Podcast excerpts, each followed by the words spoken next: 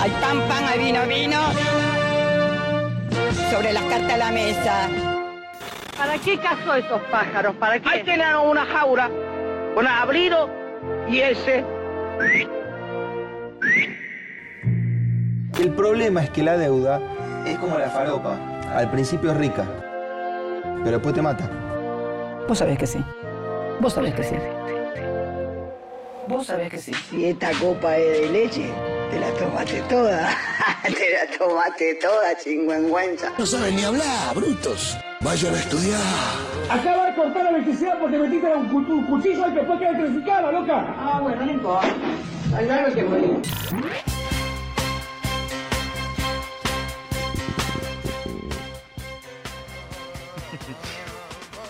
Me dicen que creo que salió tu audio recién, ¿eh? Creo que saliste. Me dicen que creen que saliste hablando. Cosa que prefiero igual, ¿eh? Cosa que prefiero. Quiero aclarar que prefiero. Pero lo veo acá en el. lo veo acá en el Twitch. Escuchaban la voz del operador de este programa que me recordaba que fue el primer operador de la historia de Maga. Hoy vino por primera vez. No voy a mentirles, gente, no voy a mentirles, estoy molesto, estoy extremadamente molesto, dado que tuvimos una serie de desperfectos técnicos que casi amenazan con la integridad de este programa. Así que voy a arrancar este programa así, enojado. ¿Con ustedes? Quizás, probablemente. Porque, porque sí, porque si todo está enojado, puedo estar enojado con ustedes. ¿Qué hicieron ustedes para que Maga salga mejor, no? Entonces, este, ese es mi estado anímico del día de hoy, en este Maga feriado, este encuentro semanal que tenemos, este fin, este fin de feriado. Y hay varios temas para hablar, varias cosas para traer a colación, ¿no? A partir de acá, del, del, del enojo. ¿Por qué no? Quizás es la propuesta de este maga. Estar un poco molestos, estar un poco enojados. El otro día me enojé. Eh, tengo, es más, tengo un pedido de disculpas para hacer. El otro día, ahí en. eh, nos juntamos en Alcarajo, en el Club Cultural, que hubo varios de ustedes, agoberos que fueron. Pero sabes que eh, y me quedé pensando después, después me quedé enroscado con eso, porque. Quiero que sepan, yo soy muy culposo. Yo sí creo que hice algo mal. Si, si, si dañé a alguien, por ejemplo, viste algo que yo digo, "Uh, puta madre, me quedo pensando en eso, pero de una forma que me, me torturo. Y yo me equivoqué en Alcarajo. Antes de entrar, pasó así, voy a relatarles la escena, quizás con la esperanza de que esta persona esté escuchando este programa o esté mirando este programa. Porque aparte creo que era un agobero. Me pasó que estábamos llegando al lugar y estaba eh, ahí en la esquina una persona con barbijo. Viste, los barbijos aparte dificultan entender, interpretarse bien. Y me dice, eh, Rebord. Y yo le digo, eh, eh, onomatopeyas. Lo saludo, ¿viste? O sea, tengo, tengo un momento de interacción. Y después eh, me dice algo que yo interpreté hostil.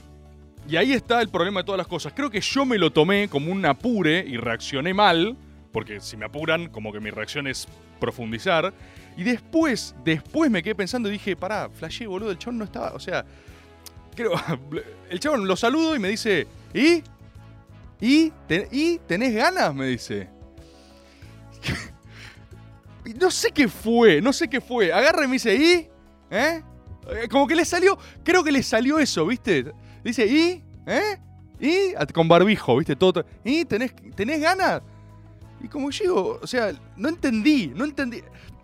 Reflexionando después en retrospectiva, creo que el chon me quiso tirar algo, o sea, como un buena onda, quizás no supo qué decir, y como que le salió a decir, ¿y? Pero fue tan raro ese ¿y? Y yo le dije. le dije, ¿y qué? ¿Y qué? ¿Cómo no voy a tener ganas? Estoy yendo a esto, boludo. O sea, me salió como una cosa, ¿viste? Una, una hostilización, así como que le respondí. Me dice, y le digo, ¿eh? ¿Qué? ¿Y qué? Le dije. Y cuando digo, ¿y qué? El chon como que me dice, no, no.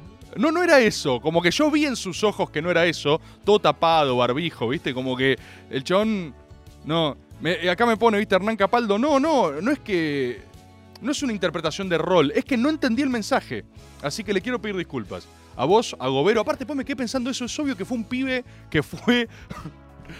O sea, si no fue completamente expulsado ya del lugar por ese acto irracional, es alguien a quien le quiero pedir disculpas. Si es que estás ahí, agobero anónimo de la esquina, te pido disculpas. Interpreté tu acción como un apure y profundicé. Creo que en eso me deberías poder entender. Profundicé cuando me sentí apurado. Eh, pero me parece que no fue esa tu intención. Creo que me quedé pensando en el brillo de tus ojos y yo vi solo a alguien buscando amor. Y quiero corresponder ese amor ahora. Quiero agarrar y decir, loco, discúlpame, está todo bien. Este es el maga de hoy. La importancia de pedir disculpas. Era un bajón el maga. Era un maga. Era el, el juego de golf de los Simpson. ¡Ay, qué lindo! ¡Qué lindo! Un maga sobre la importancia de disculparse. es súper importante disculparse ¿eh? cuando uno hace algo mal. Y hablando, hablando de las disculpas procedentes, podría empezar a hablar de este tema que me sugería, me sugería. Uno ahí.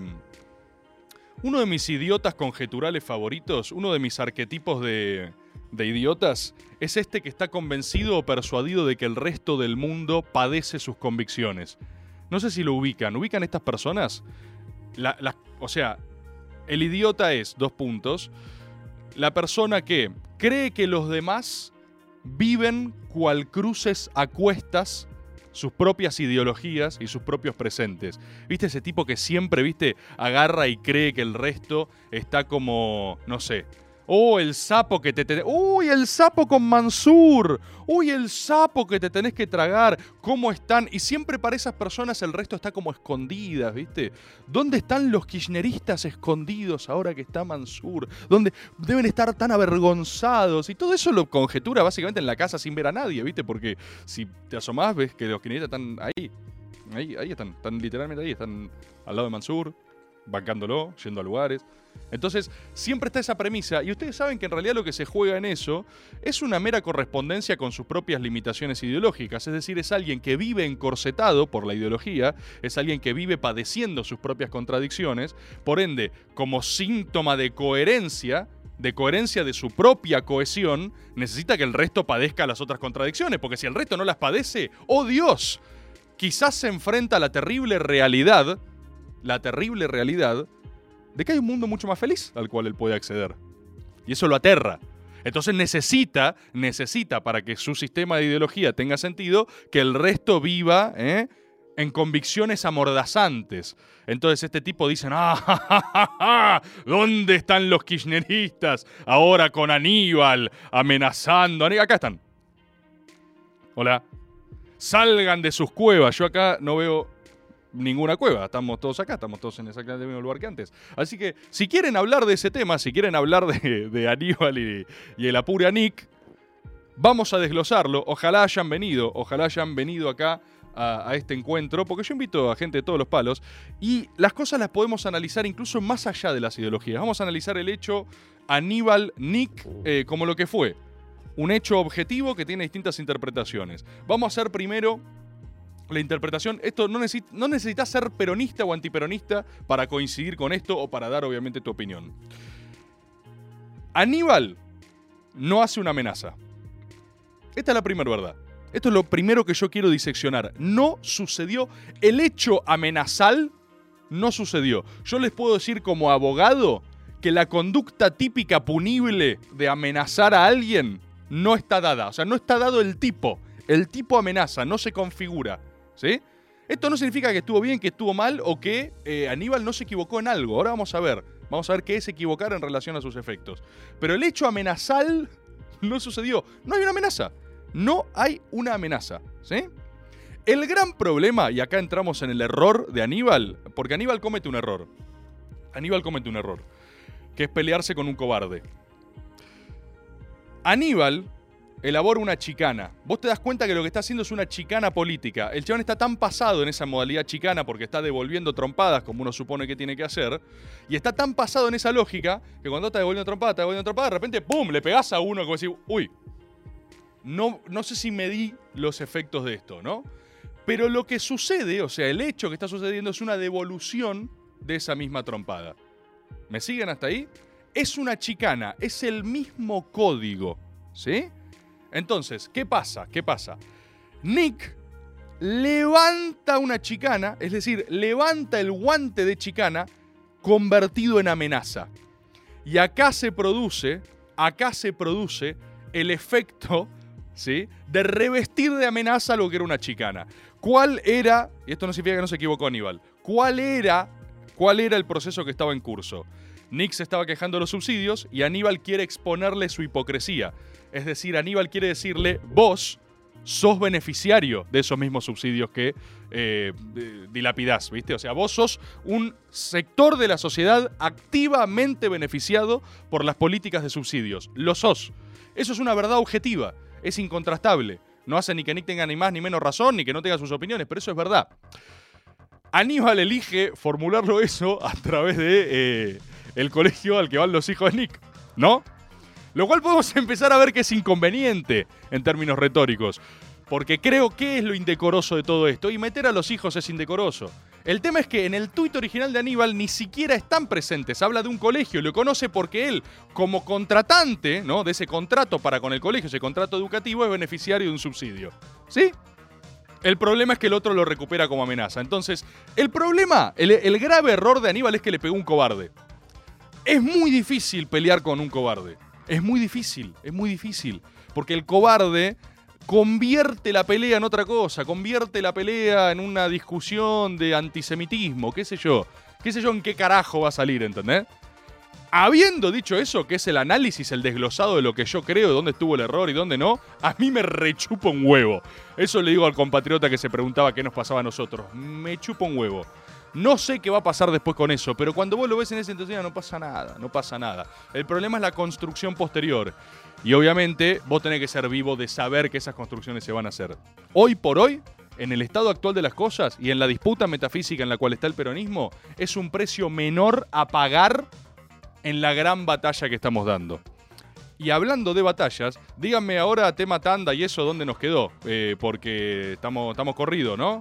Perfecto, bueno, díganme eso nomás. Hablando de batalla, quiero referir a otro hecho, otro hecho, y ya les voy a dar la palabra a ustedes, les voy a dar la palabra al 11 39 39 88 88. Quiero referir a otro hecho. Quiero referir al peleón, peleón de boxeo, ¿sí? Fury Wilder, Fury Wilder, Furry, Furry, Furry, peludito. Furry Wilder, no sé si lo vieron. ¿Lo vieron? ¿Vieron esa pelea? Acá va a pasar como cada área nueva que inauguramos y hay gente que dirá, no, el boxeo a mí no me interesa, el boxeo es una mierda, ¿viste? No, no, no. Bueno, breve recomendación a Gobera, ¿sí? Breve recomendación a Gobera. No se pierdan de nada por un prejuicio. En la gran mayoría de las cosas, ADNF me pone Rebord centrate. Centrate como, en pantalla, en el... eh, ¿Qué, qué tan centrado me ves? ¿Sí? Ahí, ADNF, ¿estamos bien? ¿Qué es lo que trato de decir? En la gran mayoría de las cosas, en la gran mayoría de las cosas, donde se involucran emociones humanas y a vos no te gustan, en el 90% de los casos, 99%, el que se está perdiendo de algo sos vos. Esto es una gran regla de vida. Y esto no se trata que uno tenga que ir a participar de todo, ¿sí? No, no tenés que ir a participar de lo que. De lo que, de, lo que no te gusta. A uno le gusta cosas, a otras no. Pero hay que saber entender que en el lugar donde hay pasiones en juego, hay también algo de verdad. ¿Sí? ¿Se entiende? Qué lindo que salió ese concepto. Siempre que haya pasiones en juego es porque hay algo de verdad ahí jugándose. Hay algo del espíritu humano definiéndose en ese campo. Y eso pasa en el boxeo, como pasa en el fútbol, como pasa en cualquier cosa, como pasa en cosas, a mí me pasa, me pasa todo el tiempo, me hablan de automovilismo. Yo no soy una poronga de automovilismo, pero sé que ahí hay algo, lo sé perfectamente. Lo que quiero decir entonces es, si alguno en este momento va a decir, ah, va a hablar de boxeo, a mí no me interesa, no, no, no, de lo que menos se trata de esto es de lo que vos entendés como boxeo. De lo que se trata es de la verdad, es del amor.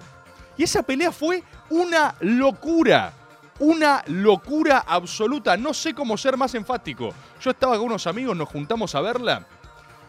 Y literalmente hay un round donde. Primero, no, no, arranquemos atrás, porque es el round 3 entre dos chabones que ya se armó un clásico. De un lado tenés un negro tuneadísimo, que es tipo. eh, salió de una. Es un Max Steel, ¿entendés? Eso ya es de otro planeta. Y se carga los brazos antes de salir a boxear, porque el chon tiene un récord de knockouts casi de la totalidad de sus peleas, salvo cuando pelea con este otro loco. ¿Sí? O sea, ese es uno de los personajes. El otro, el otro, es un gigante borracho. O sea, es indistinguible de tu tío eh, que le entra fiero al escabio, digamos. De hecho, tiene físico, tiene físico de tío perdido.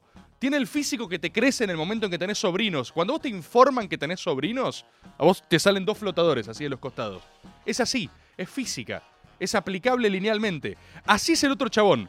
O sea, la, la cúspide, la cúspide del deporte en este momento tiene la cara, el rostro, la anatomía de un tío borracho, de un tío escabio. Y es impresionante. De un lado sale este Max Steel con puños en llamas, que si te entra una te noquea, o sea, es el problema del negro, te entra una y te noquea, fíjate el duelo, y entra vestido con un armatoste, tipo una cosa de gladiador, pero de otra galaxia, que dicen que en la segunda pelea el chabón vino con un armatoste muy pesado y que eso le cansó las piernas, por ende en esta tercera vino un poco más ligero. Y atención, atención, porque busquen la entrada de Fury, ¿sí? Busquen la entrada de quien ganó, ¿sí? Es una entrada rarísima. Es una entrada con una suerte de gitano medio queer, un gitano medio drag, así todo exótico, todo fabuloso bailando. Una cosa que no vi, o sea, estaba fascinado porque no la vi nunca. Hablamos de, ¿no? Mundo Box.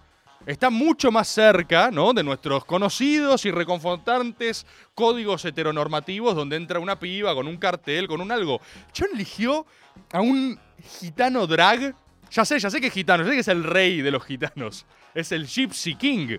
Pero digo su entrada. La definición estética fue cómo entramos, cómo entramos. Con todos chabones tuneados desnudos, pero de una forma muy, muy homoerótica, ¿eh? O sea, como los, como los 300 de Esparta, ¿viste? Es una cosa, ¿viste? Muy, muy hot. Muy hot y gay, ¿viste? Y un boxeador entró en esa y con el Gypsy King todo así, viste, todo, todo, todo mágico, todo fabuloso. Y yo dije, qué raro, boludo. Qué inusual. Qué inusual. Y lo recagó a trompadas después. Lo cagó a trompadas. Con los poderes de los flotadores, la magia y la homosexualidad, boludo. O sea, hizo una combinación gitana ancestral y lo recagó a piñas. ¿Y qué pasó? ¿Qué pasó? Primero, y esto fue una textual y por eso los invito, de verdad, por favor vean esta pelea incluso si no les gusta el boxeo, porque lo que está pasando es una colisión metafísica. O sea, lo vemos, lo vemos en los términos de maga. Miren la pelea. En el round 4, creo, el Gypsy King lo noquea, lo noquea al negro al piso, pla, al sopi.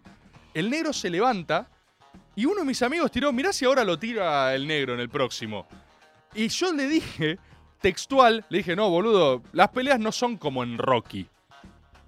Las peleas no son como Rocky. Esta pelea fue 10 veces mejor que cualquier Rocky. O sea, nunca vi una cosa así. Nunca vi una cosa así. Fue 10 veces mejor. Posta, ¿eh? 10 veces mejor que Rocky. Eh, si lo ves en Rocky, así, pará. El negro vuelve el otro round y lo noquea al Gypsy King. Lo tira dos veces al piso al tipo que lo acaba de noquear. Y después viene una guerra, una guerra total. Una guerra invencible hasta el round 10, creo. Donde el tipo no paraba de bajar y de subir, se caía y se paraba, no daba más y resistía, y era una locura y le seguía metiendo manos. Y el negro, sin pies ya, porque no tenía piernas, le conectaba una y el Gypsy King temblaba. Temblaba porque tenía los puños cargados de verdades. Eran muy poderosas esas trompadas. Yo estaba, o sea, no lo podía creer. Cuando terminó, cuando terminó la pelea dije, no, no puede ser, es de otro planeta. Gente, les digo unos breves anuncios antes de ahora sí ir a una tanda. Ustedes saben, ustedes saben, repasemos calendario agobero. Ustedes saben que el próximo maga, es decir, el próximo lunes, yo no voy a estar corpóreamente acá. Yo voy a dejar un mensaje, un mensaje grabado para todo el pueblo agobero, ¿sí? El próximo lunes no voy a estar acá, voy a estar cumpliendo misiones de altísima jerarquía en el sur del país. ¿eh? Por dos, tres días como mucho, dos, tres días como mucho. Quizá me afecta la columna de Navarro también, me acabo de dar cuenta. ¿Sí? El otro sábado, el otro sábado estaremos yendo a La Plata. ¿Se acuerdan que no sabía la fecha? Bueno, es sábado 23. Sábado 23 voy a La Plata. A lo que sea que haya en La Plata, ¿sí? Sé que se odian todos ahí en La Plata. Voy a pedirles un breve momento de paz durante esa tarde o de conflicto inmortal hacia el final y hacemos un Valhalla platense para celebrar, ¿no? Eso el 23. El otro maga, el otro lunes después, ¿sí? El otro es el... Eh, ¿Cuándo es esto? El último lunes. ¿Qué cae el último lunes de... ¿Cuándo hacemos el maga presencial? ¿Cuándo lo hacemos? No me acuerdo, pero es, es muy corroborable. No confíen en mí para las fechas. ¿Eh? ¿Cómo? 20, 2 y 5. 2 y 5. 25. Perfecto. Gracias. Yo les dije, soy lento con los números. Tienen que tener mucha paciencia. Si no los escriben o algo, yo no entiendo números. Debe ser algún tipo de dislexia selectiva y que no me sirve para nada, porque no me da superpoderes en este caso. Cuestión, el, ese lunes, ese lunes, vamos a hacer el maga presencial. Así que voy a dar hoy, hoy, en este maga tan particular, en este maga que estoy fastidioso, en este maga donde mucha gente se quedó afuera. Como es particularmente difícil de entrar, voy a dar previsiones para cómo ir al maga presencial, para que tenga algo de desafío el que llegó. Vamos a hacer lo siguiente. Voy a repartir 10 entradas durante este mismo programa, a audios que manden, ¿sí? A audios que manden y aclaren, sí, escriban, escriban, por favor, quiero ir al maga presencial, por favor, sí. Ah, En texto, 10 entradas para ese maga presencial a estos audios. Las otras 10 serán repartidas por un sistema de justicia imparcial a través de las redes de National Rock. ¿Cómo se va a hacer? El lunes de la semana que viene, es decir, el maga que no va a ser en vivo, que va a ser un mensaje especial, va a tener como siempre su flyer. Los 10 comentarios con más me gusta en esa publicación, parece difícil, pero si lo siguen van a ir viendo, anoten, anoten los pasos.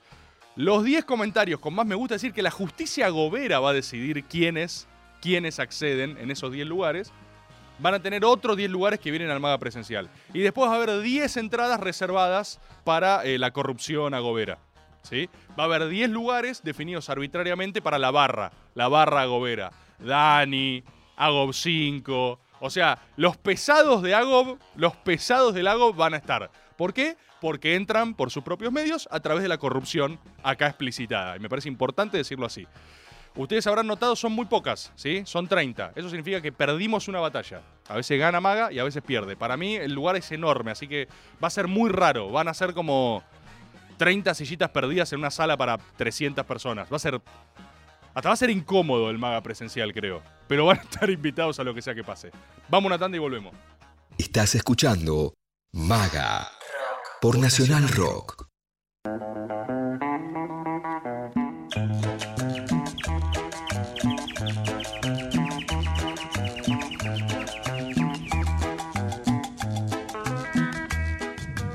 Rebor, ¿cómo estás? Acá te habla Juan Pablo de Longchamps. Eh, solo quería avisarte que hoy mi brazo hace a la Argentina grande otra vez. Y qué cagazo pega la escaloneta a todos, ¿eh? Oh, me, me- me acaban de pasar el tatuaje. No, no, no pueden creer el tatuaje que se hizo. Se hizo un, aqua- un acuagaucho en el brazo.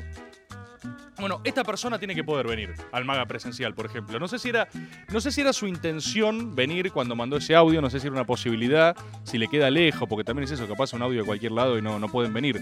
Pero si podemos corresponderle que se marcó para siempre su brazo en Magatérminos, eh, que venga. Lo, lo- lo- lo invitamos por ese sacrificio de piel que hizo. Los escucho. Estuve leyendo Los Astros, Rebord. y a Pablo Archufa. Y me dicen que los grandes movimientos sociales de la Argentina se acaban con los sucesos que vienen de afuera.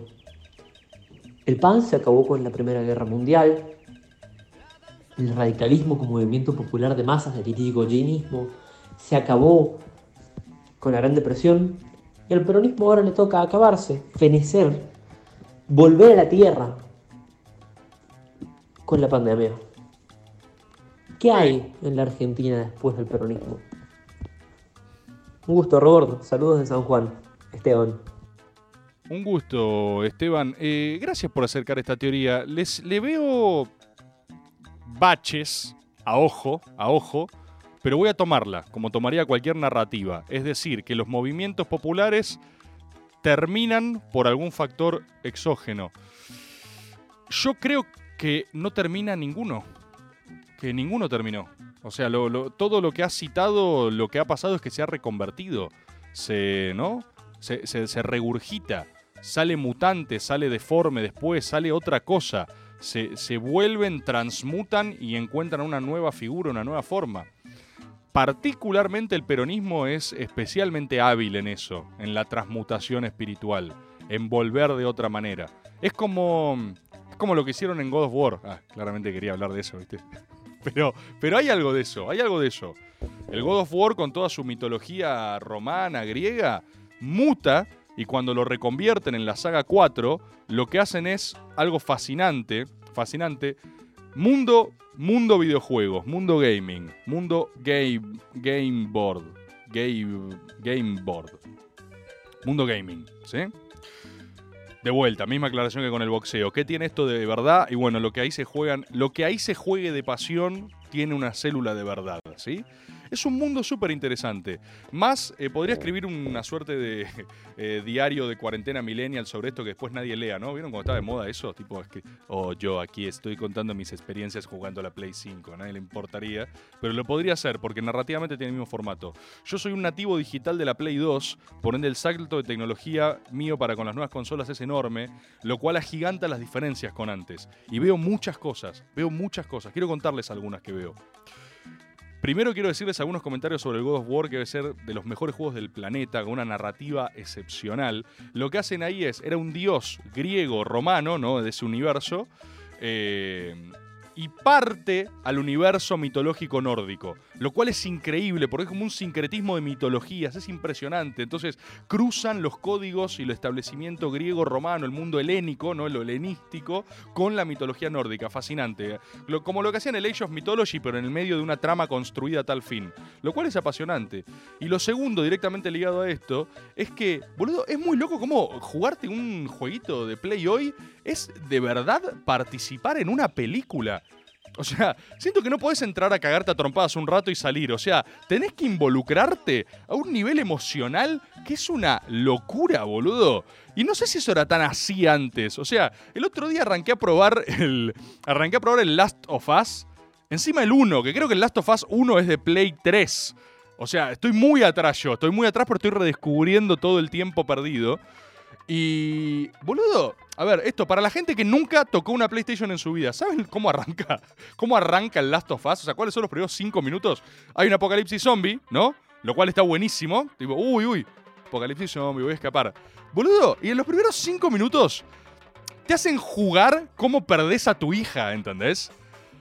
No te. a ver, que se entienda, a diferencia de una película, no te lo muestran en un eh, flashback. ¿Entendés? No es que te dicen, este personaje perdió a su hija. No, no, no, boludo, no. Eh, acá, acá me dice, Adán F me dice, eh, no entiendo un carajo de juegos. No importa, esto es espe- específicamente para vos. Imagínate, Adán F, que yo te digo, tomá, este es tu personaje, con él vas a conocer este mundo. Y vos decís, ah, bueno, perfecto, esto no parece una trampa.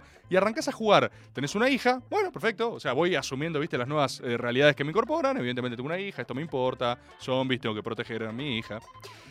No pasan ni cinco minutos y matan a tu hija frente a vos y porque vos fracasaste, ¿entendés? Lo cual es toda una trampa, porque en los videojuegos si te matan, volvés a vivir. Entonces vos decís, bueno, qué sé yo, mataron a mi hija, eh, fallé en la misión, tengo otra vida, volvemos a arrancar desde el último eh, punto de control.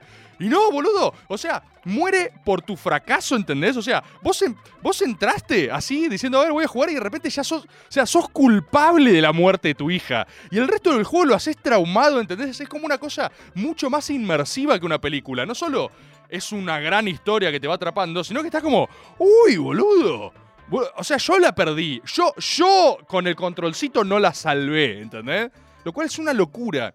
También noto patrones de jugabilidad que son más semejantes. Los juegos que la pegan mucho parecen tener cierto patrón, justamente como el Last of Us, el God of War, esa, viste, cámara que es como que le sigue la espalda a los bichos. Ya no tenés el plano más cenital y con el guachín saltando para todos lados. De hecho, no saltan. Viste que ahora no saltan. Los personajes en los juegos no saltan. Entonces te desplazás. Te desplazás así. Así que estoy, estoy en esa, pero mi primera reflexión fue como, boludo, o sea, el juego pide mucho de mí, ¿entendés? Ya no es, eh, eh, venía a distraerte un rato, distraerte las bolas. Vos querés escapar del mundo en un videojuego y salís todo, viste, tipo, ¿qué hice, boludo? Maté un servidor. O sea, hay un chavo en el momento que te pides que lo mates para no convertirse en zombie y no es agradable la escena. Es tipo, ¡oh! Y de reventarle el cráneo, ¿entendés? Y los salvados y decís, ok, eh, es, es inmersivo en serio. Así que estoy en esa. Estoy en esa con la Play descubriendo nuevos mundos. eh, y siempre les digo, sí, Santa Olaya. Santa Olaya hace la, la música. ¿Qué, qué chorro fabuloso que es Santa Olaya, ¿no? ¿No les pasa? Hablemos de algo. Igual un crack Santa Olaya, ¿eh? Todo lo que digo es desde la admiración. Todo lo que digo es de la admiración. Pero notaron que Santolaya tiene onda 3, 4 acordes. O sea, yo ni siquiera sé de música, ¿eh? Pero tiene como un... Y vos decís, wow. Uf, ¿Qué es eso? Lo hizo de vuelta. O sea, yo lo imagino, lo imagino cayendo a reuniones de CEOs, ¿viste? Como tipo Santa ¿qué tenés para nosotros? Ajá, mira. Y todo tipo, ¡Oh! ¡Dios! ¡Santa Olalla! Lo hizo de nuevo, tomá. 100 millones de dólares. Me siento como. Me siento como en Zulander, boludo, ¿viste? Acá en cabina me dicen como Manu Chao. Puede ser. Yo me siento como. Como Mugatu en Zulander, que dice: Nadie ve que es siempre la misma mirada. O sea, nadie ve que es el mismo tema. La película esa de Babel con Brad Pitt es la misma música que el Last of Us, ¿eh? ¿Saben cómo reconozco un tema de Santa Olalla? Porque es siempre el mismo. O sea, ¿no les pasó? Yo a veces digo, ah, mirá, hizo la música de Santa Olalla. No es difícil. Siempre sabes cuando es Santa Olalla, ¿entendés? Eh, no, es, no es Hans Zimmer, ¿viste? Que igual tiene su pam, pam. eh. Santa Olalla arranca a sonar un tema de Santa Olalla que es siempre el mismo tema, ¿viste?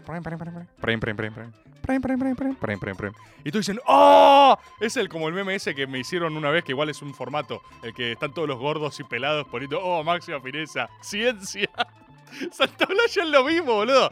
Que hay un lugar así. Prim, prim, prim. ¡Oh, Dios! Santa Olalla lo hizo de nuevo. Santa Olalla de King. Y vos, está- me siento Mugatu. Es, eh, es como si estuviera tomando Crazy Pills. Es, tipo, es siempre la misma mirada. Por ende, por ende, lo banco a morir, ¿eh? O sea, lo banco a morir a Santa Olalla, que aparte arma su autodocumental de rockeros Latinoamérica para, para decir todo lo que pasó, ¿viste? Yo, el fabuloso Santa Olalla, que armé esta banda y vi todo lo que pasó acá. Y yo, prim, prim, prim, prim, prim, prim, prim. Un capo, un capo, buenísimo, buenísimo. Ahí decían también, ay, se me fue, se me fue el comentario. No importa, no importa, se me fue uno. ¿Tenemos audio? Pasamos. Quiero decir algo de Tyson Fury, por A ahí para el advenedizo, que no sigue mucho este tema del boxeo. Sí. Que el chabón también tiene una historia de redención que suma a No la la, épica y a, A la mística No la que fue su victoria del fin de semana. Que es que el chabón gana el título, le gana a Klitschko, que parecía invencible, Sí. ucraniano gigante. Sí, sí, sí. El loco le gana, gana todos los títulos y después cae en un pozo de depresión, drogas, alcohol. Mirá. Y, y- y- y dice, bueno, este chabón no va a volver más. Y emerge gordo, como, no sé cuánto pesaba, como 300 kilos. Su forma Y el final. chabón dice, bueno, me pongo las pilas, volvió y, y le ganó le ganó a Wilder. Y, y bueno, está, está ahí. El chabón aparte es un personaje, es un grande, tiene mucha mística. Tyson, el, el rey gitano, el rey gitano. Si me caigo, me levanto. Alberto Fernández Dixit. ¿Escucharon esa historia de redención? Buenísimo. Y vos estás ahí diciendo, no, a mí el boxeo no me importa. Son las historias, son siempre las historias. No, a mí los videojuegos no me importa, son las historias, siempre. Siempre es la narrativa que hay detrás de algo, siempre. Eh, entrada. Entrada para Maga presencial al agobero que develó la historia del rey de los gitanos, ¿eh? Ya tenemos dos, si no me equivoco. Che, Rebord, fuimos con un amigo, con el Salator, a verte al carajo cultural, no pudimos entrar, no se escuchaba nada, nos quedamos afuera. Así que dale, ponete con dos entraditas para el MAGA presencial, padre. Dos entradas para el Maga presencial a los agoberos que se quedaron afuera. Está pasando, es, es muy loco, pero la gente se queda afuera, boludo, lo cual es un delirio. Es otro motivo por el cual, qué sé yo, el Maga presencial podría cagarse un poco en el aforo, ¿no? Como lo hacen todos los estamentos del Estado Nacional. Pero bueno, ¿qué le vamos a hacer? Por lo pronto, por lo pronto, estos dos agoberos que se quedaron afuera van a tener su compensación pudiendo venir al Maga presencial garantizado. Escribámosles, ahora entran los dos, los dos. Así que ya tenemos cuatro. Un audio más.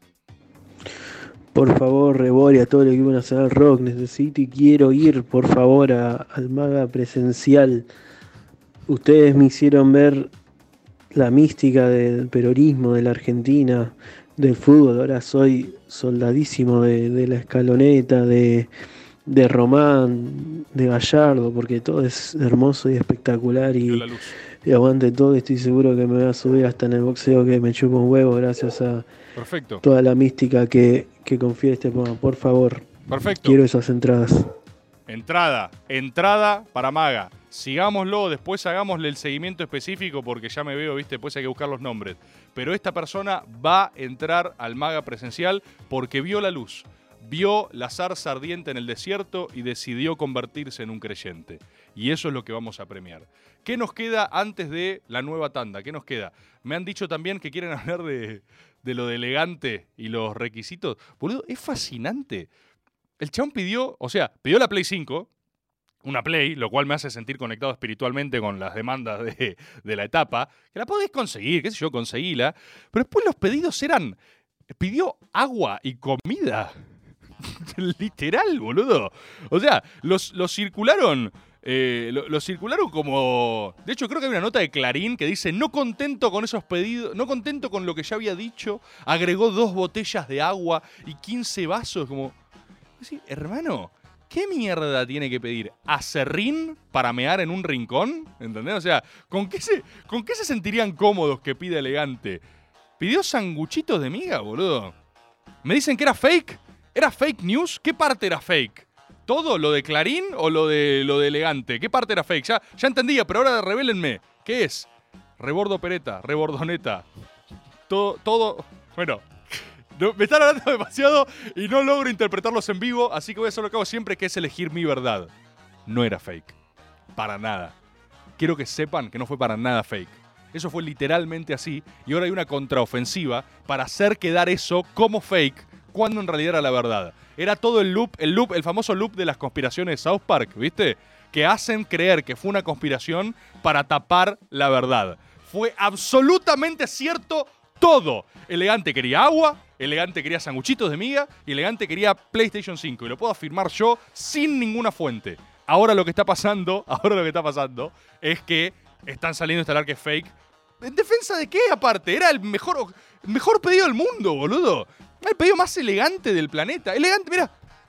Eh, parece un chivo, pero no lo había hecho a propósito. Pedido como decís, tipo, no sé, boludo. Dame agua, dame un poco de escabio y una Play 5. Buenísimo. No era, no era fake para nada, no les crean. Pasamos un audio más y vamos a la tanda. Dale, Rebor, larga las entradas, te sigo a todos lados, te sigo de cemento, hermano. Llevo a Carly, quiero una entradita para ese maga.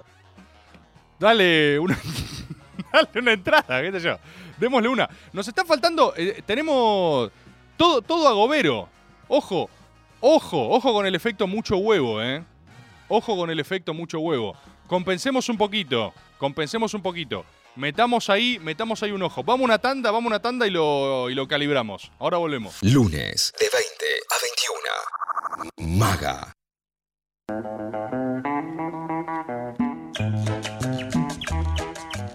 ¿Cómo estás? Heterocromía 01. Me olvidé que era lunes y recién llego. No te preocupes que le pasó a todos. ¿eh? Acá en Nacional Rock también. Así que arrancamos cuando arrancamos. Estamos más- más- casi que a tiempo con vos. Gente, les recuerdo entonces, estamos dialogando, dialogando de temas que quieran proponer y por supuesto repartiendo algunas de las entradas para el Maga presencial. Recién acá en el Twitch decían también eh, que venga Carly. A ver, no mandó audio, pero quiero decirles algo. Carly, Carly, como personaje maga, tendría derecho a eh, las entradas VIP por barra. ¿Sí? Carly sería parte de la barra. Es decir, si Carly aparece y está acá, hay una entrada para vos, Carly. Sepamos eso. Acá Fide Luce me dice escaloneta, así, grande, y por supuesto, algún comentario hay que dedicarle. Pero ¿saben qué pasa? ¿Saben, ¿Saben qué pasa con la escaloneta? Yo siento que la escaloneta está de lleno en el camino de la gloria. Y no lo siento, sino que ya lo hablamos acá, lo hemos hablado en otros programas. Ya se han configurado, ¿no? La serie de astros, de signos y símbolos que hacen a la escaloneta inevitable. El gran desafío va a estar en el Mundial. Y no, no pretendo venderlo por menos, ¿eh? es, es todo lo que es. Es contra toda expectativa, paradójicamente, porque ahora hay bastante expectativa, pero contra toda expectativa racional, ¿viste? O sea, necesitamos que siga siendo lo más irracional posible las victorias aplastantes de la escaloneta. Eso es lo que necesitamos. Entonces, ¿qué es lo que me pasa? ¿Qué es lo que me pasa? Como eso ya estaba preseteado, ahora yo solo los veo como. los veo con el, con el correspondiente sesgo de confirmación. Es como que cuando yo veo las grandes victorias de la escaloneta, digo, y sí, y sí. Si ya estamos en el camino de la gloria, ¿viste? Ya le salen llamas de los pies a Scaloni. Es inevitable. Es lo que está pasando. El que está más conflictuado ahora es Boca, que tuvo, ¿no? El revés de la contraofensiva metafísica gallina. Está más conflictuado, tiene que salir de ese lugar. Yo insisto, para mí Boca tiene que confirmar sus raíces espirituales, tiene que no ceder en nada, tiene que agarrar y decir, muero acá, muero en la mía. Y a mí, ¿qué signos, qué signos y símbolos me hacen extremadamente feliz? Eh, los goles del 9, los goles del pibe Vázquez. O sea, no les puedo explicar lo que me genera ver un buen gol de 9 hecho por un 9 y un par de jugadas de 9 que tuvo. Pero lo veo y es como lo que hablábamos, ¿viste? Es lo que hablábamos en ese maga cuando te reconfortabas en el 4-4-2, 4-3-1-2, o sea, cuando te reconfortabas en esa figura clásica con enganche, con 9, lo ves y decís, volvés a tu infancia, boludo, no sé cómo explicarlo, es como que decís, ah, así tienen que ser las cosas, ¿viste? Así tienen que ser las cosas. Cardona, ¿cómo te estoy viendo siempre, Dan F, eh? Estás como, estás pidiendo entrada. Estás, teniendo un nivel de precisión que amerita maga presencial. Cardona, Orsini, la misma lesión. ¿Hace falta una señal más clara? ¿Hace falta, o sea, qué más tiene que hacer Dios para indicarnos el camino? ¿Qué más tiene que hacer Dios que agarrar y literalmente tratar de sacarnos las variantes que nos confunden de la cancha para que tengamos la formación que merece Boca a esta altura? Acá el CEO de Pampers dice, habla de cronopiano, lo cagaron a palos, venguémoslo. Tengo muchas reflexiones para esto. Le mando un abrazo grande a Julio, a quien no conozco, no conozco para nada. Solo, viste, hay una suerte como de cofradía tuitera ahí, de ver gente que opinó tantas veces y como ciertos eh, marcos de exposición que uno se siente como más eh, próximo, ¿viste? Pero en realidad uno sabe que es una ilusión. Pero le mando un abrazo, le mando un abrazo grande porque eh, como alguien que vivió ser cagado a piñas entre 10, no es lindo. Pero hay algo de gloria en ese momento. Si bien, este, este, es mi mensaje Julio, si bien en este momento Julio difícilmente pueda verlo, que sepa que hay algo de gloria en esa deformación, ¿sí? Hay algo de gloria, pero es difícil, es difícil acceder a ese momento de verdad. Cuando te pegan de a muchos, eh, es así, es así. te ganan, cuando te, es matemático, cuando te pegan de a muchos te ganan, es así. Pero bueno, veamos, ¿no? Veamos qué pasó. Había otros también, había otros que clamaban justicia, porque dicen que Julio se agrandó mucho antes. Como que estaba tipo, eh, te voy a boxear, te voy a boxear. Y bueno, te agarraron de a, de a varios, aparentemente, y sucedió eso. La reflexión que quiero traer al respecto de eso, y no es sobre el caso particular, es sobre las fuerzas eh, espirituales en pugna, es que fue muy auspicioso para Boca. Esa. Es así. Creo que hasta Julio estaría de acuerdo con esto. Ese rito de sangre previo al partido fue auspicioso para lo que vino después. Es decir, se celebraron, ¿no? Eh, un escarmiento público en sangre. Yo no quiero, no quiero decir que esto implica. Eh, Jomar habla de Nick Aníbal Fernández, ya hablamos de eso, ya hablamos. Es como. No, Franquelote es como matar a una virgen en Tucumán. ¿De qué están hablando? ¿Qué, ¿Qué, es el público agobero, boludo? ¿Qué va a pasar con esta gente? ¿Qué va a pasar con esta gente? ¿Dónde están? Hubo un sacrificio ritual de sangre. En este caso, la sangre de Julio. la sangre de Julio vertida sobre las inmediaciones de la bombonera generó un sacrificio ritual espiritual que hizo a Boca dar vuelta un partido. Hace, no me acuerdo, no me acuerdo hace cuánto Boca no da vuelta un partido. O sea, cuando es el ánimo espiritual, que es la antítesis de como antes uno veía Boca. Vos uno cuando veías Boca antes, vos tenías la certeza de que los partidos se dan vuelta. Es muy difícil de explicar para otros clubes, pero vos veías Boca sabiendo que le iban a dar vuelta. De hecho, le pasaba al rival. Aunque al rival le estuviese ganando a Boca, al Boca de antes, decían, no, no, no, pero es Boca, es Boca, es Boca. En el minuto 94. Y eso se empezó a perder. ¿Y hace cuánto no hemos vuelto un partido? Por eso es tan importante lo que pasó. Además de la cagada de piñas. Y la reflexión para mí es que no hay algo, no hay algo en la gran batalla campal bostera de Twitter. ¿No hay algo muy de fin de pandemia? Yo cuando vi que algo del mundo virtual había saltado a la empiria del mundo real, o sea, que había saltado, que se había hecho, o sea, que la realidad se había hecho carne en el rostro de Julio, literalmente, sentí, terminó la pandemia. O sea, porque todos los dos, o sea, los dos años de acumulación, viste, de broncas tuiteras, ¿viste? De, de insultarse, de qué sé yo, de las, las enemistades y todo eso, bueno, se terminó en el momento que ahora, ah, claro, todo eso ahora tiene una concreción en el plano de lo real. Te recontrarrecagas a trompadas. Yo, eh, esas fueron como las emociones que se me jugaron frente al hecho, ¿viste? Eh, como que lo vi y dije, qué sé yo. Los escucho ustedes igual, ¿eh? Si tenemos más audio, pasemos. Hola, Rebord. Acá, nueva seguidora, tercer maga que veo en vivo y hoy se sumó un amigo a verte también en vivo. Así que, please, un par de entradas para mi amigo Gabo y para mí, para el maga presencial. Gracias. Vamos con dos, sí, sí, sí, sí. Vamos con dos entradas acá. Y. eh, ¿Tenemos más audio? A ver, pasame otro. Rebord, te conocí con los acuagauchos, me copé con los stories, empecé a ver caricias, te leía en Twitter. Pero cuando llegué a Maga y me encontré con la mística, me encontré con alguien que hablaba de esas cosas intangibles y nada, me sentí en casa. Eh, En casa. bueno, todo esto, igualmente, eh, creo que Carly tiene que, que estar en el maga presencial. Y el pibe que dijo que venía desnudo desde Rosario en el chat del maga pasado, creo que él también debería ir al presencial. Me había olvidado el que dijo que iba a venir desnudo. Hay que rastrearlo, hay que rastrearlo. Pero a esta compatriota. Ah, vos, lo- vos le hablaste. Bueno, a esta compatriota denle, denle también una entrada. Lo cual, si no me falla, no confío en mis números nunca. Pero llevamos 11. Llevamos 11 ya repartidas en este programa, ¿sí? Por ende, por ende, se ha agotado el cupo de entradas a repartir al aire por este mecanismo. Por este mecanismo. Todavía, todavía queda un universo de 20, 19 entradas en realidad. Vamos a pelear para que sean más, hermano. Vamos a pelear para que sean más. Vamos a pelear para que sean más. ¿Dónde hay aforo? ¿Dónde viste un aforo? Tenés que levantar la piedra para encontrar un aforo. Nadie cree en el aforo. Vamos a pelear para que sean más. Vamos a pelear para que sean más. Pero, ¿sí?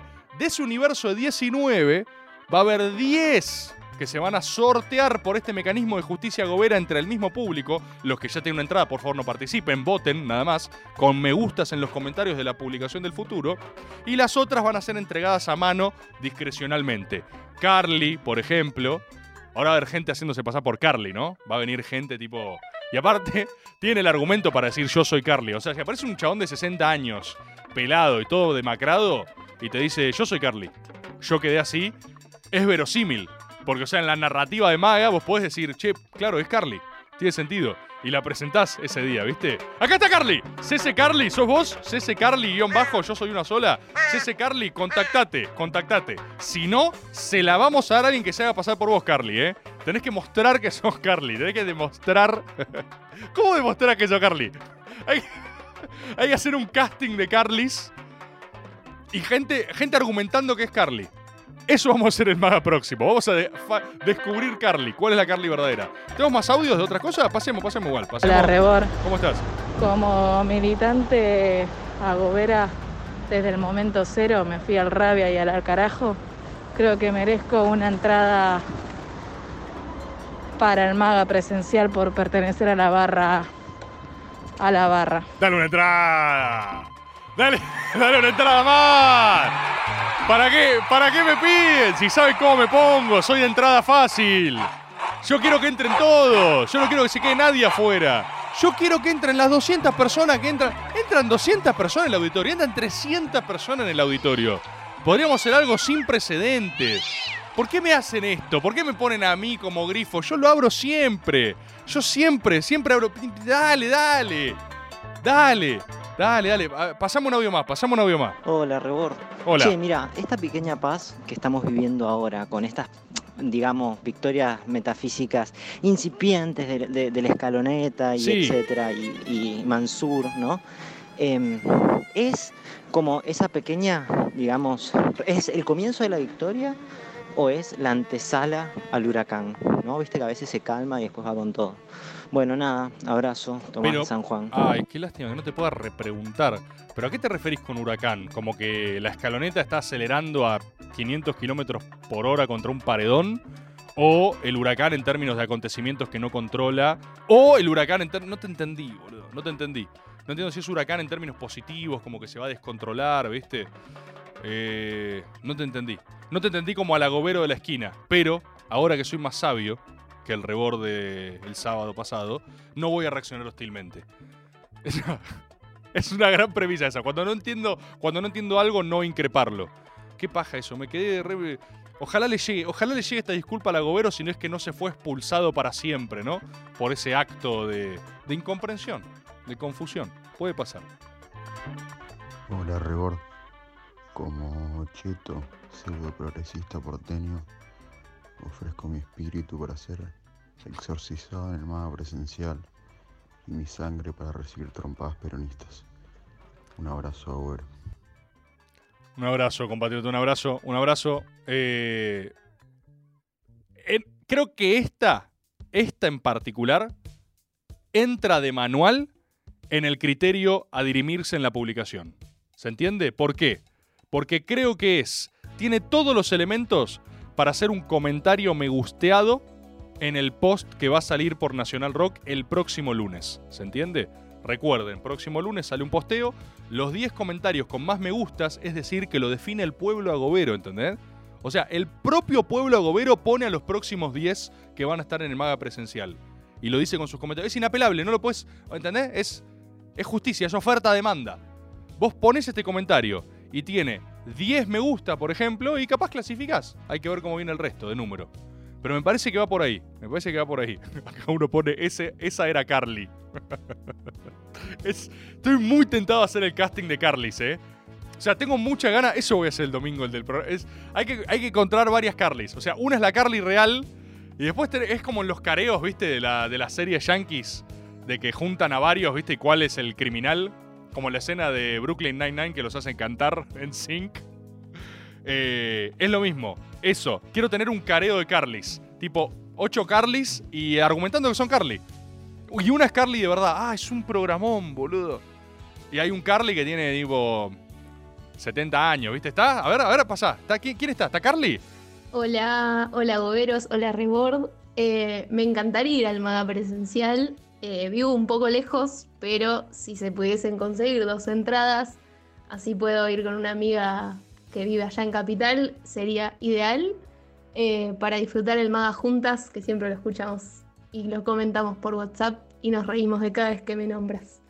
Un saludo a todos los agoberos. ¿Cómo sabemos que es Carly? ¿Cómo sabemos que es Carly? ¿Cómo sabemos que es Carly? Vamos a hacer algo. Vamos a hacer algo. Fíjate que Carly. Fíjate que Carly ni siquiera dijo yo soy Carly. Lo cual acá Merixismo dice no es Carly. Me vuelve loco. Me vuelve loco la posibilidad de ser Carly. O sea, si alguien manda otro audio diciendo que es Carly, ¿cómo sabes quién es Carly? Vamos a hacer lo siguiente. Vamos a hacer lo siguiente. A, la, a Carly, a la presenta Carly, vamos a darle dos entradas. Vamos a darle dos entradas para ella y para su amiga. Porque soy entrada fácil. Y porque me dicen que es Carly. Y porque confío que la producción lo ha chequeado. ¿Sí? La producción lo chequeó. Me dicen que es Carly. Me dicen que es Carly. ¿Sí? Vamos a darle dos entradas. Pero va a estar la compuerta abierta para que. ¿Sabes qué quiero que pase? Esto va a pasar. Necesitamos que en el maga presencial haya varias Carlys, ¿entendés? Necesitamos que estén, o sea, varias opciones de Carly. O sea, va a estar Carly real, va a estar Carly real, pero necesitamos darle entrada a otra persona que afirme que es Carly. Claro, y es DNI en mano, ¿eh? A ver quién es Carly. Necesitamos, necesitamos, un, necesitamos un Carly de 60 años que venga a argumentar, mirá, yo soy Carly. Yo soy Carly, o sea, soy yo. Yo tenía 16 cuando arrancó esto y la campaña se puso complicada y tengo Carly ahora tengo 17, ya cumplí 17.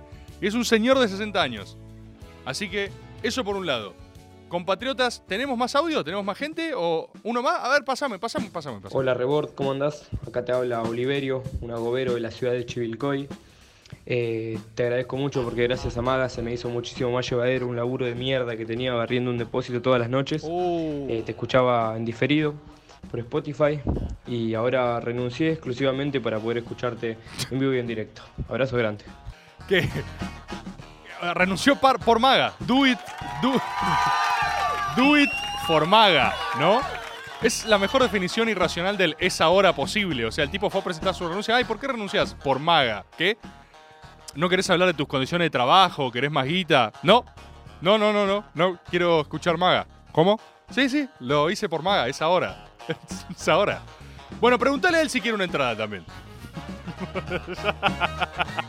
Preguntale. Renunció, está sin laburo, ¿no le vamos a ayudar?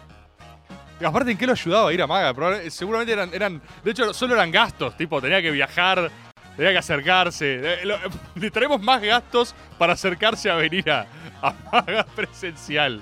It is done, dice Sunteazo. It is done, está hecho. Estimadísimos compatriotas, gracias por una vez más habernos encontrado en este espacio, este, este lugar seguro. Les pido disculpas en nombre de Nacional Rock eh, por los imperfectos técnicos del principio. Eh, fue un programa medio accidentado, lo sé, no fue el programa como siempre, como climáticamente solemos construir, pero ya lo saben, yo, o sea, esa es la garantía que tienen conmigo acá en este espacio. No, nunca les voy a mentir. Si yo estoy con cara de orto y enojado, les voy a decir, hola, este es un maga que voy a hacer enojado.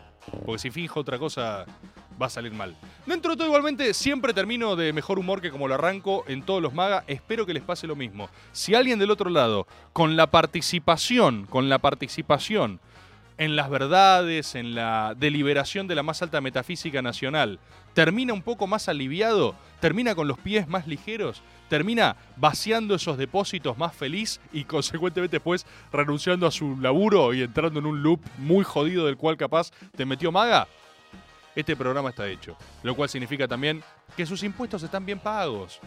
¿Cuántas cosas financiás con tus impuestos que no chequeas? ¿Te la vas a agarrar con maga? Programa que a algunas personas las hace feliz. ¿Te parece? ¿Te parece para tanto? Queridos compatriotas, yo sí les quiero agradecer porque a mí sí me hacen feliz. Gracias a los que están viniendo aparte cuando nos encontramos, esos lugares presenciales, incluso si no pueden entrar, incluso si yo los maltrato en la esquina porque malinterpreto sus mensajes, es siempre con amor y les pido disculpas. Eh, nos seguiremos viendo, nos vamos a encontrar. Recuerden, recuerden, próximo maga, diferido, va a ser un mensaje, un mensaje especial para el pueblo gobero. Y el otro maga, nos vemos presencialmente. No sin antes pasar por La Plata. ¿eh? Vamos a una primera experiencia en La Plata. Ahí en el chat leía, leía gente de Rosario, de Córdoba, que piden mucho. Todo se juega en cómo sale La Plata. A partir de La Plata empezamos a competir. Es un interprovincias, interciudades, por quién hace el mejor evento. ¿sí? Eso, eso. Y además estaría bueno. Sí, hay que ver, hay que, hay que ver qué forma le damos. Al- algo vamos a hacer, algo vamos a hacer. Compatriotas, saludo grande. Ojalá que arranquen bien esta semana corta. Ya se les acabó lo que se daba. Adiós y nos vemos el lunes que viene.